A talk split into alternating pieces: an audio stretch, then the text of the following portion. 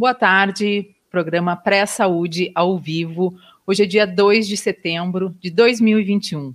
Esse é o segundo episódio da série Cuidados com o Sistema Gastrointestinal. A entrevista de hoje é para falar sobre como a pandemia atingiu o aparelho digestivo. Esse programa tem oferecimento do CIMER, Sindicato Médico do Rio Grande do Sul. Defender os médicos é defender a saúde. Eu sou Ana Paula Jung, jornalista, e a convidada de hoje é a médica gastroenterologista e endoscopi, endoscopista da Oncoclínicas RS, doutora Nutiane Camargo Schneider. Boa, Boa tarde. tarde. Bem-vinda. Boa tarde. A doutora Nutiane é formada pela PUC Rio Grande do Sul. Ela é especialista em ecoendoscopia e é membro da Sociedade Brasileira e Gaúcha de Endoscopia. Doutora Nutiane, a pandemia a gente sabe que provocou uma grande mudança de hábitos em todas as pessoas e mudanças de rotinas. Eu queria lhe ouvir quais são as principais queixas que têm aparecido no consultório relacionadas ao aparelho digestivo. Ana Paula, eu acho que não tem quem não sofreu com a pandemia, né? Assim, todo mundo teve alguma mudança. Então, eu acho que o aparelho digestivo, ele é muito ligado a todo o nosso corpo. Gente, eu sempre digo que o paciente não é uma coisa separada da outra, e a gente é o que a gente come. Então, o aparelho digestivo sentiu muito as mudanças de hábito. E eu acho que a gente poderia dividir, assim, em em alterações de quem teve Covid e alterações da pandemia, do nosso estilo de vida, que terminou sendo abruptamente modificado. E acho que agora, depois de um ano, um ano e meio, a gente está começando a ver essas consequências. É, eu tenho visto muito no consultório que o pessoal está muito mais desleixado, ficou muito tempo em casa, comendo, sedentário, né, muita gente está bebendo mais, né, aquela coisa da compensação. Ah, já que eu estou preso em casa, né, vou comer um docinho, vou tomar um vinho. Isso tem uma consequência, né? Nós já estamos há um ano e meio, então o aparelho digestivo começa a pedir ajuda. Uh, e tem aqueles pacientes, claro, que tiveram o COVID e que têm consequências gastrointestinais do próprio vírus ou da polifarmácia, né? A gente sabe que, como nós estamos aprendendo a pandemia, já se usou de tudo que é antibiótico, vermífugo, já se passou inúmeros medicamentos, assim, para tratar o Covid. E isso também tem uma consequência, né? Também afeta o nosso organismo, afeta o fígado, afeta o estômago, afeta o intestino. Então, acho que não tem quem não tenha sentido alguma coisa com o Covid. Uhum. Inclusive, tem uma pergunta aqui da Nair Paim, que ela é fisioterapeuta. A pergunta dela é sobre a alteração do metabolismo pós-Covid. Uh, bem interessante essa pergunta, assim, né? Porque se a gente vai imaginar uh, que nós mudamos de uma hora para outra, a gente ficou preso em casa, então é óbvio que nosso gasto energético mudou, né? A gente está muito mais eh, sedentário, né, aquela coisa de se deslocar para o trabalho, buscar o carro no estacionamento, ir no supermercado, buscar o filho no colégio, a gente parou de fazer. Então a gente só ia do quarto para a cozinha, da cozinha para a sala. Então o nosso gasto calórico terminou sendo reduzido. Em compensação, a gente não reduziu a nossa ingesta, né? Ao contrário, eu acho que estando em casa, eh, a gente fica mais angustiado, até porque a gente não sabe quando isso vai ter fim, né? Então a gente muitas vezes termina abrindo a geladeira, tendo um chocolatinho, a gente terminou comendo, ingerindo mais. Então eu acho que o metabolismo foi uma das coisas que mais a gente notou diferença. E eu imagino que provavelmente nos próximos tempos a obesidade vai ser um grande problema, né? Tanto na, na, na criança, no adolescente, quanto no adulto. Uhum tinha dito que, que mais, mais ingesta alcoólica, alimentação uh, diferenciada também. O que, que isso tudo provoca? Quais são a, as queixas dos pacientes em termos práticos? Assim? É, é, que tem um, um conjunto de alimentos que a gente termina ingerindo que fazem com que o nosso estômago produza mais ácido do que outros tipos de alimento. Assim como o estresse, né, aumenta a liberação de hormônios e, e esses hormônios aumentam a liberação de suco gástrico, tem alguns alimentos que fazem isso. O chimarrão, o álcool, o chocolate, uh, laranja, abacaxi, que são frutas cítricas, o limão, uh, coisas muito temperadas, assim, alho, pimenta, pimentão. Então, todo mundo começou a querer cozinhar em casa, começou a tentar fazer novos pratos, uh, jantando mais tarde, porque vai ver um Netflix, vai fazer alguma coisa, vai tomar um vinhozinho. E isso tudo, uma, duas, três vezes, é tranquilo. O problema é que isso já está se arrastando por mais de ano. Uhum. Então, a gente está produzindo muito ácido no nosso estômago, e isso tem uma consequência. Né? Uma das mais comuns é o refluxo. Eu digo que a gente vai enchendo o nosso copinho no estômago e ele vai transbordar. Né? E aí a gente vai sentir aquela queimação, aquele mal-estar. E muitas vezes não é uma doença maior, é só a gente que está produzindo isso, uhum. pelo nosso estilo de vida, né? Mas o refluxo, ele sempre dá algum sinal ou a pessoa pode ter o refluxo e não não está sentindo? Pode não estar tá sentindo. A sensibilidade do ácido, ela é muito individual.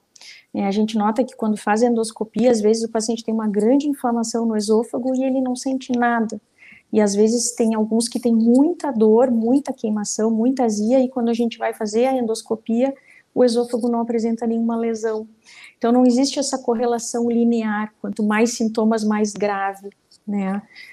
Por isso que muitas vezes a gente termina tendo que propor para o paciente fazer uma endoscopia, uhum. para a gente avaliar melhor esse esôfago, esse estômago, para poder orientar melhor o tratamento, né?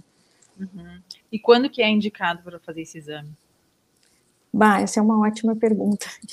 Existem múltiplas indicações, assim né? Tudo vai depender, assim, as indicações comuns, prevenção do câncer, quando o paciente está emagrecendo, quando o paciente está vomitando e a gente não consegue entender a causa, quando o paciente está com uma anemia, que a gente suspeita que ele possa estar tá perdendo sangue pelo estômago. Mas como a gente está falando do refluxo, eu acho que aqui é um conjunto de coisas. A gente tem que ver a idade do paciente, o estilo de vida do paciente, se ele tem alguma história na família de já ter problema de refluxo, de ter problema de câncer, qual é a intensidade dos sintomas, quanto tempo ele está assim, para a gente definir se vai fazer ou não a endoscopia. Claro que quanto mais idade, mais preocupação a gente tem com câncer, então muitas vezes a gente faz a mais endoscopias nas pessoas que têm mais idade. E qual é a diferença da ecoendoscopia para a endoscopia?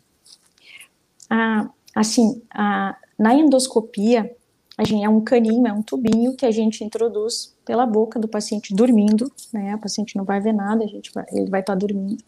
E a gente vai olhando o esôfago, o estômago e a porçãozinha inicial do intestino, que é o duodeno. Na ponta tem uma câmera. Na ecoendoscopia, em vez da gente ter uma câmera e filmar, a gente tem um probe de ecografia.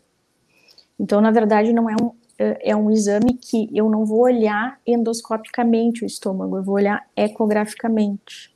Uhum. Aí tu vai me perguntar para quê? assim, o que que ele me permite, né? Se a gente pensar, o, o estômago é um balão.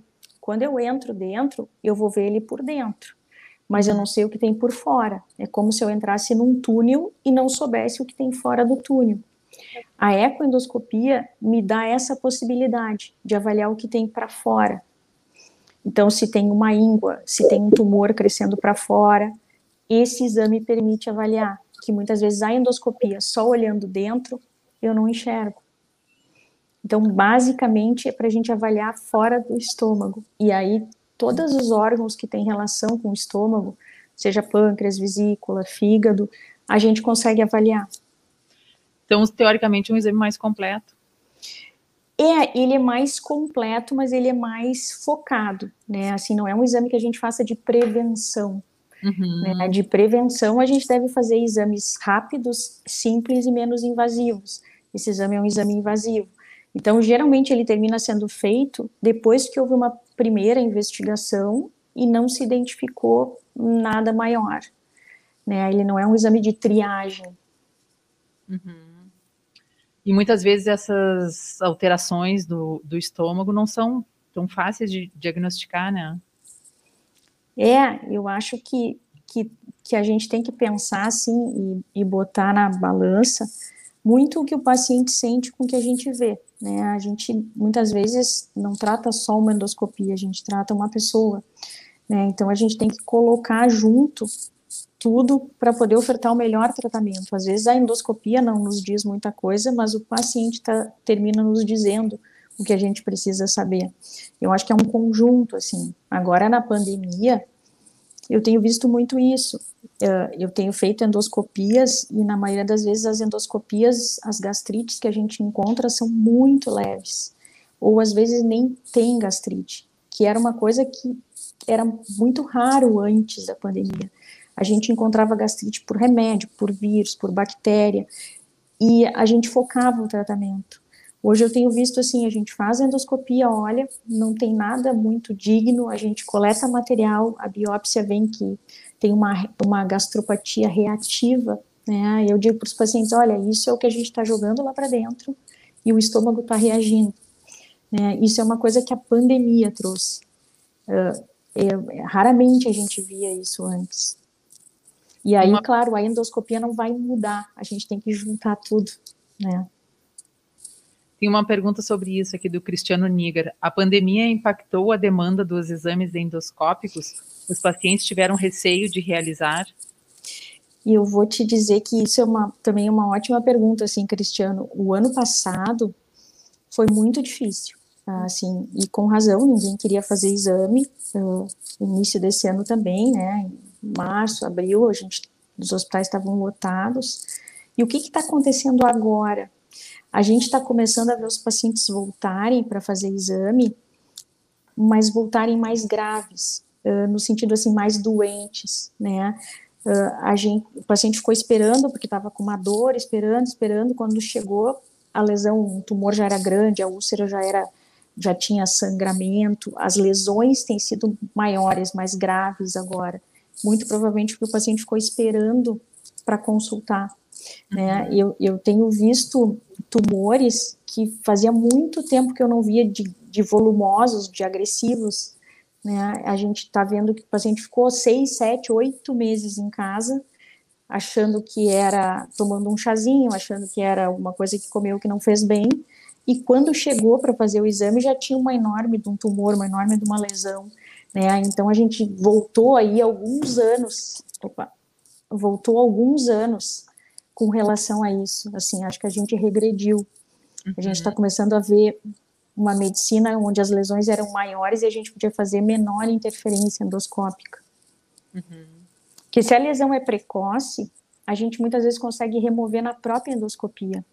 E quando ela não é, é, quando ela é maior e a gente não consegue remover, o paciente tem que terminar fazendo outros tratamentos, né? Se a gente tem uma lesão pequenininha, a gente resolve naquele momento a vida do paciente, né? Então, uhum. muda bastante, sim. Outra pergunta também do Cristiano Niger. Boa tarde. Ingestão de limão em jejum ou mesmo jejum intermitente podem prejudicar a acidez e o refluxo? Eu tinha anotado essa pergunta. Eu adoro do... essa pergunta, sabia? E eu começo sempre dizendo assim, ó, uh, uh, na medicina, uh, cada um é cada um não existe uma dieta que seja perfeita para mim, para ti, para o Cristiano, para Mariazinha, para o João. É, então vem a moda, a dieta do jejum intermitente, do glúten, eh, da melancia, seja lá o que for, ela não é para todo mundo, né? Ela é para algumas pessoas. Quem tem problema de gastrite, quem tem problema de refluxo, já é uma pessoa com uma certa propensão a produzir mais ácido. No momento que ela fica longos períodos em jejum, aquele ácido fica parado no estômago sem ter o que digerir. E quando a pessoa vai fazer a próxima refeição, 8, 9, 10 horas depois, é claro que ela está com fome, então ela come muito e muito rápido, o que faz com que o estômago tenha que produzir mais ácido para fazer a digestão que o dente não fez. Então, não é para todo mundo. Né? Tem gente que faz o jejum intermitente e fica muito bem obrigado, mas eu lá no consultório termino atendendo quem fica ruim, quem piora do refluxo, quem piora da gastrite. E com relação ao limão, isso é um grande tabu. Né? A gente sabe que frutas cítricas são indutoras da acidez. Então pensa comigo assim, a gente jantou, a gente dormiu, a gente está com o estômago vazio da noite inteira, então tem um nível de ácido ali sem ter alimento. A gente vai ali vai tomar um suco de limão, que é uma coisa que induz acidez, assim como o chimarrão, assim como o café. E por ser líquido, o que, que vai acontecer? Ele vai embora. E vai deixar aquele ácido ali sem ter nada para digerir. Então, eu sempre digo para o paciente assim: quer tomar, come uma coisinha antes, come uma fruta. Quer tomar o chimarrão? Quando vai botar água para esquentar, come uma coisinha. Porque o líquido vai estimular o ácido e vai embora. E a gente não vai ter nada ali a não ser a parede do estômago sendo queimada pelo ácido. Uhum. Então, é, é uma falsa ideia de que isso melhora. E falando em chimarrão, também tem que cuidar com a temperatura da água. Sim. E a temperatura muito elevada pode causar queimação, né? Assim como uma queimadura. Uhum. Então a gente sabe que essa queimação repetidamente vai levando a uma inflamação daquela área do estômago, mas principalmente do esôfago. E essa inflamação crônica, a longo prazo, pode aumentar a chance de uma célulazinha dessa inflamação se reproduzir de forma diferente e levar ao câncer. Então, muito quente, fervendo, a gente não recomenda. A Ângela diz: boa tarde. A endoscopia é um exame indicado, assim como a colonoscopia, para todos a partir dos 50 anos ou por indicação, sintomas? Uh, para todos, né? Eu, uh, assim, hoje em dia a, a gente até está começando a indicar os exames antes dos 50 anos. Uh, a gente segue muito a sociedade americana, e de dois anos para cá a sociedade americana e começou a fazer o screening de prevenção aos 45, porque a gente está tendo uma incidência muito grande de câncer nessa faixa dos 40 aos 50, e se a gente deixar para os 50, a gente está chegando atrasado. Então eu diria para ela assim, todo mundo tem que fazer, tanto homem quanto mulher. Assim como a mulher faz a mamografia, mesmo que ela não tenha nenhuma história familiar de câncer de mama, ela vai lá e faz a sua mamografia. O homem não tem história de câncer de próstata, mas ele vai lá, faz o PSA, faz o toque. Aqui, tanto o homem quanto mulher, ambos devem fazer os exames. E hoje eu te diria aos 45 anos, nem é mais aos 50. Uhum. E por que que tem acontecido tem sido mais frequente com idade mais baixa? Eu, eu, assim, os trabalhos e o que eu tenho lido e estudado, eu acho que tem muita relação com o nosso estilo de vida. Né? A gente, uh, o estresse, que é uma coisa que é imensurável, mas que comparativamente a 50, 100 anos atrás, a gente está mais estressado hoje, a coisa da tecnologia a gente não desliga nunca. E eu acredito que tenha muito da industrialização da sociedade como um todo, né? Hoje a gente uh, toma um leite que dura seis meses na geladeira, né? Antigamente, se a gente não tomasse o leite naquele dia, no dia seguinte ele ia estragar. Então, tem muita química aí, que, claro, é necessária, a, a vida mudou, né? Mas tem um preço, né? Essa mudança, eu acho que agora a gente está começando a pagar um preço por ela. Uhum. A Ângela diz assim: chocolatinho, café, vinho, limão, esses alimentos mais ácidos devem ser consumidos com cautela com relação, em relação ao estômago? Sim. Uh, esses alimentos todos que ela comentou são alimentos que, como eu disse, assim, comparado a um arroz com feijão, eles vão fazer com que o teu estômago produza mais ácido. Então, se tu tem uma refeição onde tu, às 11 da manhã, toma chimarrão, ao meio-dia come um bife acebolado com suco de laranja e pede um expresso, tu vai produzir muito mais ácido que aquele cara que comeu um arroz com feijão. Então, fazer tudo ao mesmo tempo, repetidamente, não dá. Uhum. Isso o estômago em algum momento vai sentir. Né? Se não for o estômago a sentir, vai ser o esôfago com refluxo. E então, o café eu digo, Calma, pode falar. Não, ia te perguntar se café descafeinado seria mais indicado. O café descafeinado é melhor, com certeza. E eu sempre digo assim, para aqueles que gostam muito de café, tomar depois do almoço, né? Nunca em jejum.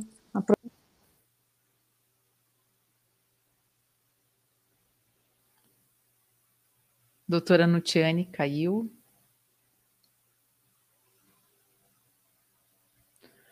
A Dione Almeida Soares mandou uma pergunta aqui, vou esperar a doutora voltar. Minuto Simers, o Sindicato Médico do Rio Grande do Sul atende a demanda dos médicos associados pela aplicação da terceira dose da vacina contra a Covid-19. A entidade médica intensifica a mobilização e destaca autoridades e gestores da saúde sobre a importância do atendimento ao pleito. Simer, defender os médicos é defender a saúde. Doutora Nutiane de volta. Mil perdões. A, a Dione Almeida Soares, boa tarde. Quanto à erva de chimarrão, há alguma marca mais indicada para a saúde em geral? Não, eu acredito que a, o mais indicado para a saúde é a moderação, né? É o caminho do meio, é não exagerar em nada, né? O que às vezes é difícil, né? A gente é, manter o caminho do meio, mas nem 8 nem 80. Eu acho que se a pessoa souber dosar, ela pode comer de tudo e beber de tudo. Uhum. Mas sabendo os seus limites, né? Claro. Que eu acho que é isso que agora na pandemia o pessoal deu uma extravasada, assim. Então, depois de um ano, a gente está começando a ver que as coisas estão. O estômago está sentindo, né? Uhum. E como resgatar, então, o que era antes para voltar a ter hábitos mais saudáveis? Quais são as dicas? Primeira coisa que eu diria, assim, é começar a sair de casa e se mexer, né? A gente está muito parado em casa, muito dependente da TV, do celular. Vamos caminhar na rua, vamos se exercitar, vamos começar a comer melhor. Eu sempre digo eh, comer coisas eh, mais naturais, menos industrializadas, né? Fracionar a dieta, né? Comer um pouquinho toda hora, não pular a refeição, não jantar meia-noite e depois ir deitar, né? Ter horários mais regrados. O, o nosso aparelho digestivo ele necessita de rotina. Na verdade, todo mundo necessita, né? Mas para funcionar o intestino, para a digestão funcionar, o ideal é que a gente tenha uma rotina, né? Procure almoçar no mesmo horário, geralmente a mesma quantidade, jantar, não, não bagunçar tanto isso. Né? Não sei se respondi a tua pergunta. Eu acho que sim. Ah, a Ângela diz assim: então, esses alimentos ácidos após refeições são mais adequados? São menos piores, eu diria. Porque é, o que não dá, por exemplo, assim, como eu disse, vai comer um bife acebolado e tomar um suco de laranja, aí vai ser ruim. Né? Quer tomar o suco de laranja? Come um grelhado, né? não tudo ao mesmo tempo. Né? Isso eu acho que. E se precisar tomar um cafezinho, sempre depois de comer, se precisar tomar um chimarrão, belisca alguma coisinha antes. Aí eu acredito que a gente minimize isso. Uhum. Mas eu sou contra tirar qualquer coisa da dieta. Eu acho que a gente tem que poder comer. Comer é bom, né? eu queria uh, lhe perguntar sobre a síndrome do intestino irritável. O que, que é exatamente essa síndrome do intestino irritável? Bah, é um, a gente ainda não tem essa resposta para te dar, né? É uma boa pergunta, mas a gente ainda não sabe exatamente o que, que é. Eu, no Tiane, particularmente, imagino que tenha muita relação com os nossos neurotransmissores, né? Uh, que são hormônios que estimulam o nosso funcionamento. No caso, eu estou falando dos hormônios que estimulam o funcionamento do aparelho digestivo, né? Muitas vezes eles estão desregulados e aí o aparelho digestivo termina não funcionando adequadamente. Eu vou te dar uma, assim, uma analogia que eu faço muito. É como se a gente tivesse a orquestra toda presente, mas na hora de tocar a música fica uma bagunça, a música não toca. Então a gente tem que entender por que, que há esse desbalanço, essa disfunção. Né? E esses fatores a gente ainda não sabe todos. Seguramente o estresse e o nosso estilo de vida é um deve ter componente genético, deve ter um componente da nossa flora intestinal, que hoje está bastante comentada, mas a gente não tem uma causa. Tanto é que ainda não se tem um tratamento que resolva, né? Até porque eu imagino que como a, isso é uma coisa cíclica, né? A gente vai mudando a nossa alimentação, vai mudando o nosso corpo, vai mudando a nossa digestão. Então a gente também vai mudando as doenças do aparelho digestivo, né? Uhum. E o que, que provoca a inflamação no aparelho digestivo? São os alimentos ácidos ou tem mais do que acidez? Eu, é que assim, quando a gente fala do aparelho digestivo, a gente fala de um de um, uma, uma enorme quantidade de órgãos e cada órgão tem a sua sensibilidade. Né? O que causa inflamação no estômago pode não ser o que causa inflamação no pâncreas, nem o que causa inflamação no intestino. Então, eu, eu, eu te diria assim que o melhor é a gente ter uma alimentação saudável, não exagerar em nada, porque não tem um vilão. Ah, não é só o café, né? É, é, é o conjunto todo da obra. Né? Não é só comer gordura que vai dar problema na vesícula, é o conjunto da obra. Uhum. Então, eu acho que não tem, assim, uma fórmula mágica, sabe? O, o, paciente vai ter que encontrar como ele e tem o equilíbrio dele. Como, porque ele é único. O que ele comer vai ser diferente a digestão dele que a minha, que a tua. Não tem essa fórmula mágica. Uhum. É interessante isso, porque normalmente a solução também não é uma solução mágica, né? Vezes é um conjunto de coisas que tem que ser feitas. E eu acho que a causa, então, pelo que você está falando também, são várias causas. É, e eu acho que isso que, que torna, assim, é, uma patologia desafiadora, né? Porque exige muito do médico e muito do paciente. É muito mais fácil quando a gente vai ali, diagnostica uma bactéria e dá um antibiótico. Uhum. Aqui não.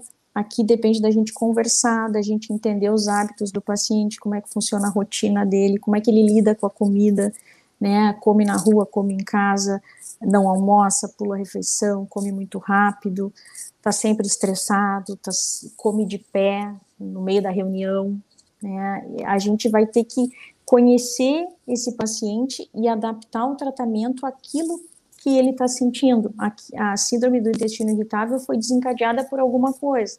A gente vai buscar isso e tratar.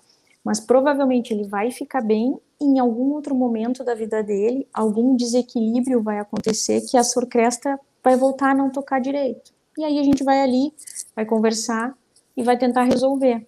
Mas a tendência é que isso seja cíclico. Uhum. Mas não tem uma fórmula mágica, não.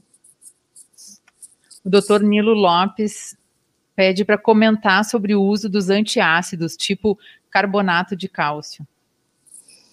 Olha, eu, hoje em dia, como a gente tem é, medicações é, mais potentes para o bloqueio da acidez, eu não recomendo. Né? Eu acho que hoje a gente tem os inibidores da bomba de prótons, que é o omeprazol, pantoprazol, são drogas mais potentes no bloqueio da acidez. Acho que o antiácido ele tem um papel muito pontual naquele momento, ele vai, que pode ser até um copo d'água, né, a gente vai comer a pastilha, o líquido do antiácido vai descer e vai aliviar, mas a origem do problema o antiácido não vai resolver. Então eu sempre tento explicar para o paciente que antiácido não é tratamento, né, o tratamento é buscar onde é que está o excesso de ácido e não ficar se automedicando né? Que isso é o que termina acontecendo, como ele alivia naquele momento, a pessoa diz, ah, tá bem, não era nada, eu vou seguir. E, da, e usa de novo, e usa de novo, e quando vê, tá usando todo dia, né? Isso é que eu acho que não é legal. Eu não vejo como um problema usar eventualmente, mas acho que a gente tem drogas melhores, mais potentes e, e orientar, né, um tratamento adequado, não ficar usando ao léu, né. Uhum. E de que formas que dá para fazer esse diagnóstico? É com a endoscopia? É com a endoscopia? Uh, o diagnóstico de gastrite, ele é basicamente feito pela endoscopia, né? O diagnóstico do refluxo também, da esofagite do refluxo, ele é feito pela endoscopia. Claro que muitas vezes a gente conversando com o paciente, tá claro para a gente que ele tem gastrite ou que ele tem refluxo. Só que, como eu te disse, o grau de sintoma que ele tem não tem uma relação direta com o grau de inflamação que o estômago está. Uhum. Então, muitas vezes, a gente precisa olhar o estômago, ver o grau de inflamação para tratar objetivamente o que a gente está vendo ali e não tratar empiricamente, né? Eu acho que para fazer o diagnóstico adequado, é a endoscopia. A gente até pode ter a ideia, ah, é isso, é aquilo, mas o grau de inflamação a gente só vai ter olhando lá dentro. Uhum. Como é um exame feito com sedação, né? É uhum. É interessante de fazer colonoscopia e endoscopia no mesmo momento ou é melhor isolar e fazer separado por preparos? Eu, é, são exames invasivos que a gente chama, né? O paciente tem que vir para o hospital, tem que ser sedado, tem que pegar uma veia, né? Então eu tento sempre que é possível encaixar os dois exames. Eu acho que é uma sedação, né? No idoso, tu expõe menos o idoso à sedação, menos a passeios pelo hospital, né? É, mas tudo depende do quadro clínico do paciente. A minha tendência com os meus pacientes é indicar que façam sempre juntos. Uhum. Mas às vezes o paciente tem indicação de fazer só, fez colonoscopia o ano passado e agora está com uma dor de estômago. Bom, não precisa fazer colonoscopia de novo, faz só a endoscopia, né? Mas a, se a gente consegue encaixar, eu acho melhor. É o mesmo jejum, é a mesma sedação, acho que é mais efetivo. Uhum. E a frequência de 5 em 5 anos também? Uh, vai depender do que a gente encontrar. Né? Se a gente, uh, falando agora assim de prevenção de câncer, né, que é quando a gente tem que fazer rotineiramente, se os exames estão muito bons, normais, ok, 5 anos. Mas a gente tem que avaliar o que, que a gente encontra no primeiro exame avaliar os hábitos do paciente, se ele fuma, se ele bebe, se eles têm uma história familiar de câncer na família, se ele já teve câncer, né, é o, o estilo de vida que ele tem, né, os hábitos dele, e com o exame, prim, primeiro exame que a gente vai fazer, o exame base, e todo o quadro clínico dele, é que a gente vai definir a sequência de exames. Muitas vezes ele tem que repetir no ano seguinte, né, mas... Uh, geralmente para câncer, fazendo um exame normal, ele tem validade de cinco anos. Uhum. O Cristiano Nigar pergunta: os gaúchos e seus hábitos alimentares se diferem dos demais e isso prejudica? Diferem. Uh, eu acho que prejudicar é uma coisa. Cada, cada povo, cada né? Cada população tem o seu estilo de vida, né? Acho que o nosso estilo de vida aqui é diferente do Nordeste. Então, uh, não tenho muita dúvida que as patologias lá vão ser diferentes das nossas aqui, né? A gente tem um estilo muito europeu. Eu imagino que a gente tenha que adaptar, né, o nosso estilo de vida a coisas mais saudáveis sem perder a essência.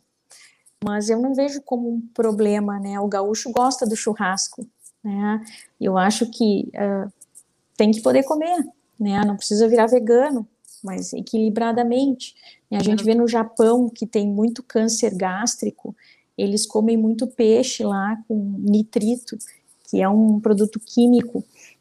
Uh, eles têm muito mais incidência de câncer gástrico que nós.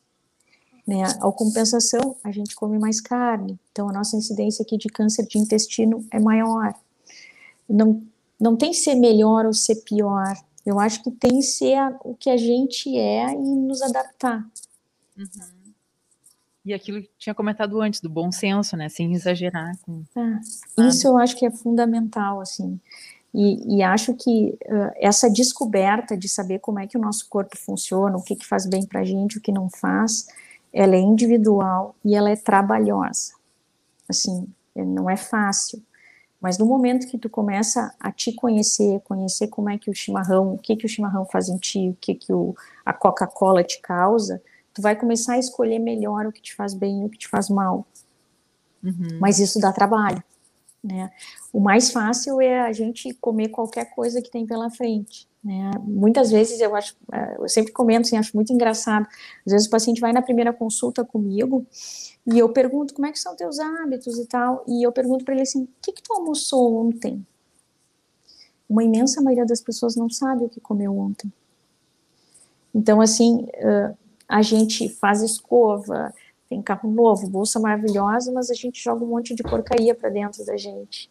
Né? Dá trabalho, mas eu acho que é o que vai, vai mudar o nosso prognóstico, é a gente se conhecer, assim.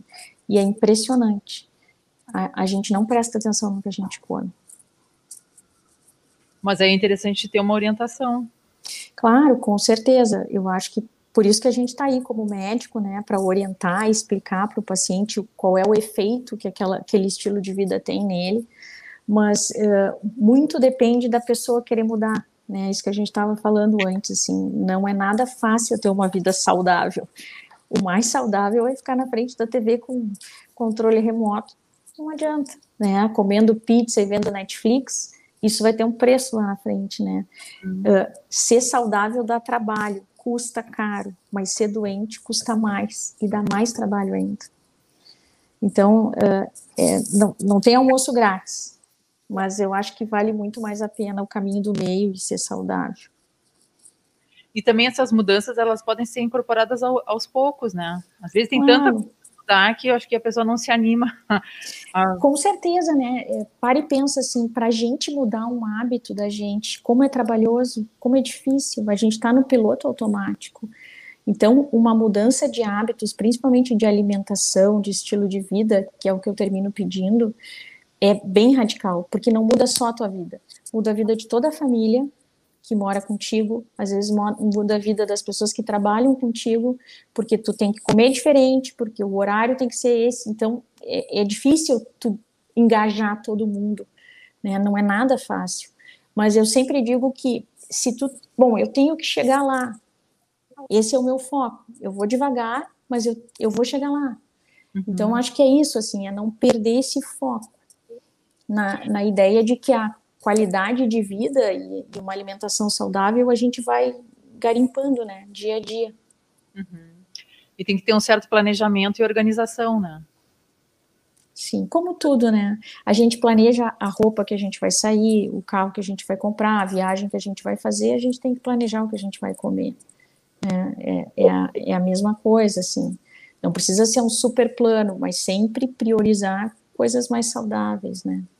Eu não sei se é porque eu eu termino trabalhando muito com câncer, eu eh, vejo muito, uh, muita doença e muita gente jovem, coisa que quando eu me formei a gente não tinha, assim, ah, tem um paciente com câncer aos 40 anos, ah, era uma coisa assim, todo mundo ficava consternado. Hoje a gente fala 20, 22, 25, 30, como a gente fala 60, como a gente fala 70. Então, tem que ter alguma coisa que a gente está fazendo aí que a gente que não está legal, né? É, enquanto a gente não sabe efetivamente o que, que é, a minha impressão é que é o nosso estilo de vida. Uhum. Tu pode me dizer, claro, assim, ah, a medicina está melhor, tá? Infinitamente melhor. A gente está diagnosticando mais, com certeza. Mas mesmo assim é muita gente jovem. Sim, se está aparecendo cada vez mais cedo é porque tem algum é, às vezes a gente pensa, não, tem tomografia, tem ressonância, a gente está vendo melhor também, mas não é o usual, né, o jovem ficar doente assim, né, ou não é o que a gente quer, pelo menos. Sim, a gente está falando desse assunto justamente no mês de setembro, que é, é o setembro verde, né, que é o mês da, é. da prevenção do câncer de colo retal. É. Aqui para... De prevenção, Oi? né? É, aqui para nós. Eu não te ouvi. Tem a campanha de prevenção justamente no mês de setembro, né? É, o câncer de cólon aqui no estado, nós somos os campeões no câncer de intestino de todo o Brasil, né? Provavelmente pelo nosso estilo de vida. Mas esse é um dos tumores uh, mais preveníveis, né? Que a gente tem no aparelho digestivo uma vez que o paciente possa fazer exames, ele não vai ter câncer, ele vai tirar o seu pólipo, ele vai acompanhar com o seu médico. É muito difícil que se ele fizer os exames regularmente, ele vá ter algum problema, né? Uhum. É, só para te ter uma ideia, assim, por que, que eu estou dizendo isso? Porque quando a mulher faz a mamografia, ela vai detectar o câncer numa fase bem inicial. Quando a gente faz a colonoscopia, a gente busca uma alteração antes do câncer. Então, nós não vamos nem deixar ele se criar. Né? Se o paciente tem um acompanhamento, em termos de efetividade, a colonoscopia é a melhor de todas. Né? É uma pena que a gente não tem para todo mundo, né? Nosso sistema de saúde não é o ideal, né? O ideal é que a gente pudesse oferecer para toda a população, mas é um exame que muda muito, muda muitas vidas, assim. E tem, tem muito tabu sobre o exame. Ah, né? É, comentar isso, que tem muita gente que quer se escapar desse exame, né? Tem muita gente que tem medo, uh, uh, tem muitas, uh, como é assim, ilusões, as pessoas acreditam que a gente vai fazer alguma coisa no intestino, é, homem, então, que não quer fazer, porque como é que vão introduzir um aparelho no meu ânus? Então, tem muita fantasia, assim, mas eu vejo que, assim como a nossa sociedade está melhorando como um todo, né, a gente está menos racista, menos homofóbico, eu acho que a gente tem que estar tá mais aberto a esses exames. Né? Se a gente vai falar com a gurizada mais nova, eles toleram muito melhor. Né? O idoso já fica, ah, não quero fazer, não sinto nada. Aí, não, mas prevenção não tem que sentir. A ideia é que o senhor não sinta nada e faça o exame, né, para prevenir o câncer. Eu sempre digo, se estiver sentindo, talvez já não seja mais prevenção, né? Uhum. E, e, o pessoal tem muito medo de uma outra coisa, que é o preparo do exame, né? Uh, uh, sempre, ah, o meu familiar fez o preparo, vomitou, passou mal, desmaiou. É sempre tem uma história horrível para contar de alguém que fez o preparo. E, e na verdade o preparo ele pode ser mais trabalhoso ou menos trabalhoso conforme tu adere a ele. Né? Se tu faz a dieta direitinho, tu vai tomar o laxante, tu vai ir três, quatro vezes e deu. Se tu não faz a dieta, bom, aí tu tá fazendo um bolo fecal, aí tu vai quatro, cinco, seis, dez vezes, né? Torna mais trabalhoso. Comparativamente a 20, 30 anos atrás, o preparo melhorou muito.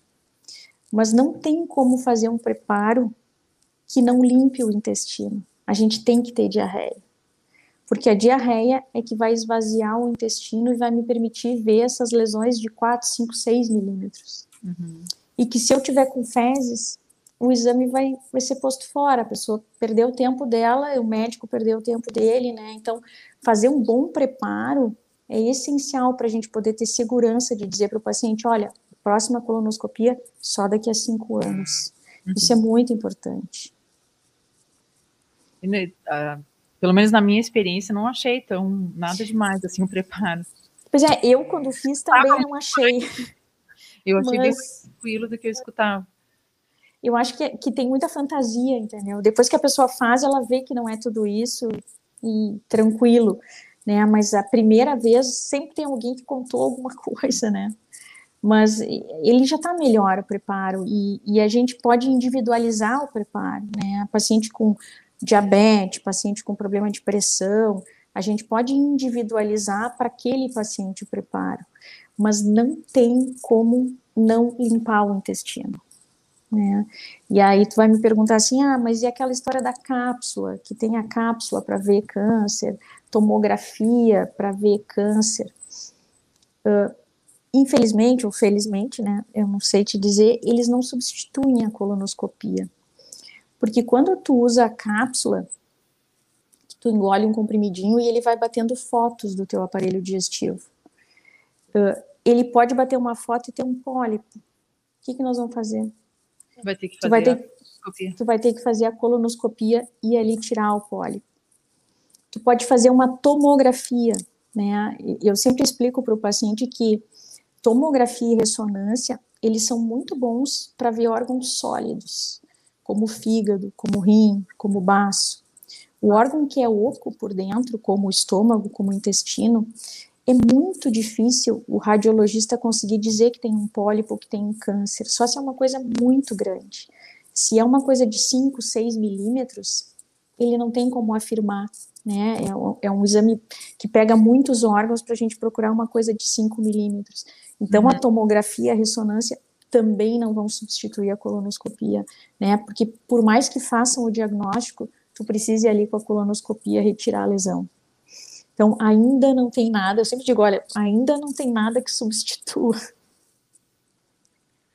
A Ângela pergunta: qual seria um café da manhã adequado após horas de jejum? Um café da manhã que eu considero adequado, ao meu ver, né, que é o que eu busco para mim, eu acho que é difícil generalizar, ela tem que buscar o que for melhor para ela, mas acho que tem que ter, tem que ser colorido, assim como o almoço, tem que ter fruta, tem que ter fibra, tem que ter algum líquido, proteína, às vezes o ovo, o leite, né? Aí vai muito do assim do paladar da pessoa. Mas certamente a gente não pode ignorar o café da manhã. Ele tem que ser tomado. Pular o café é muito ruim. Uh, a gente fica às vezes 12 horas em jejum, além da acidez, uh, a gente termina comendo mais e mais quantidade na refeição seguinte. Uh, o café é uma refeição muito importante. A gente não deve pular. Que é uma coisa que eu vejo que muita gente, ah, eu tô atrasado, não vou tomar café, e vai, vai. Isso tem um preço depois, né? O equilíbrio, a rotina, eles são bons para o aparelho digestivo. Uhum.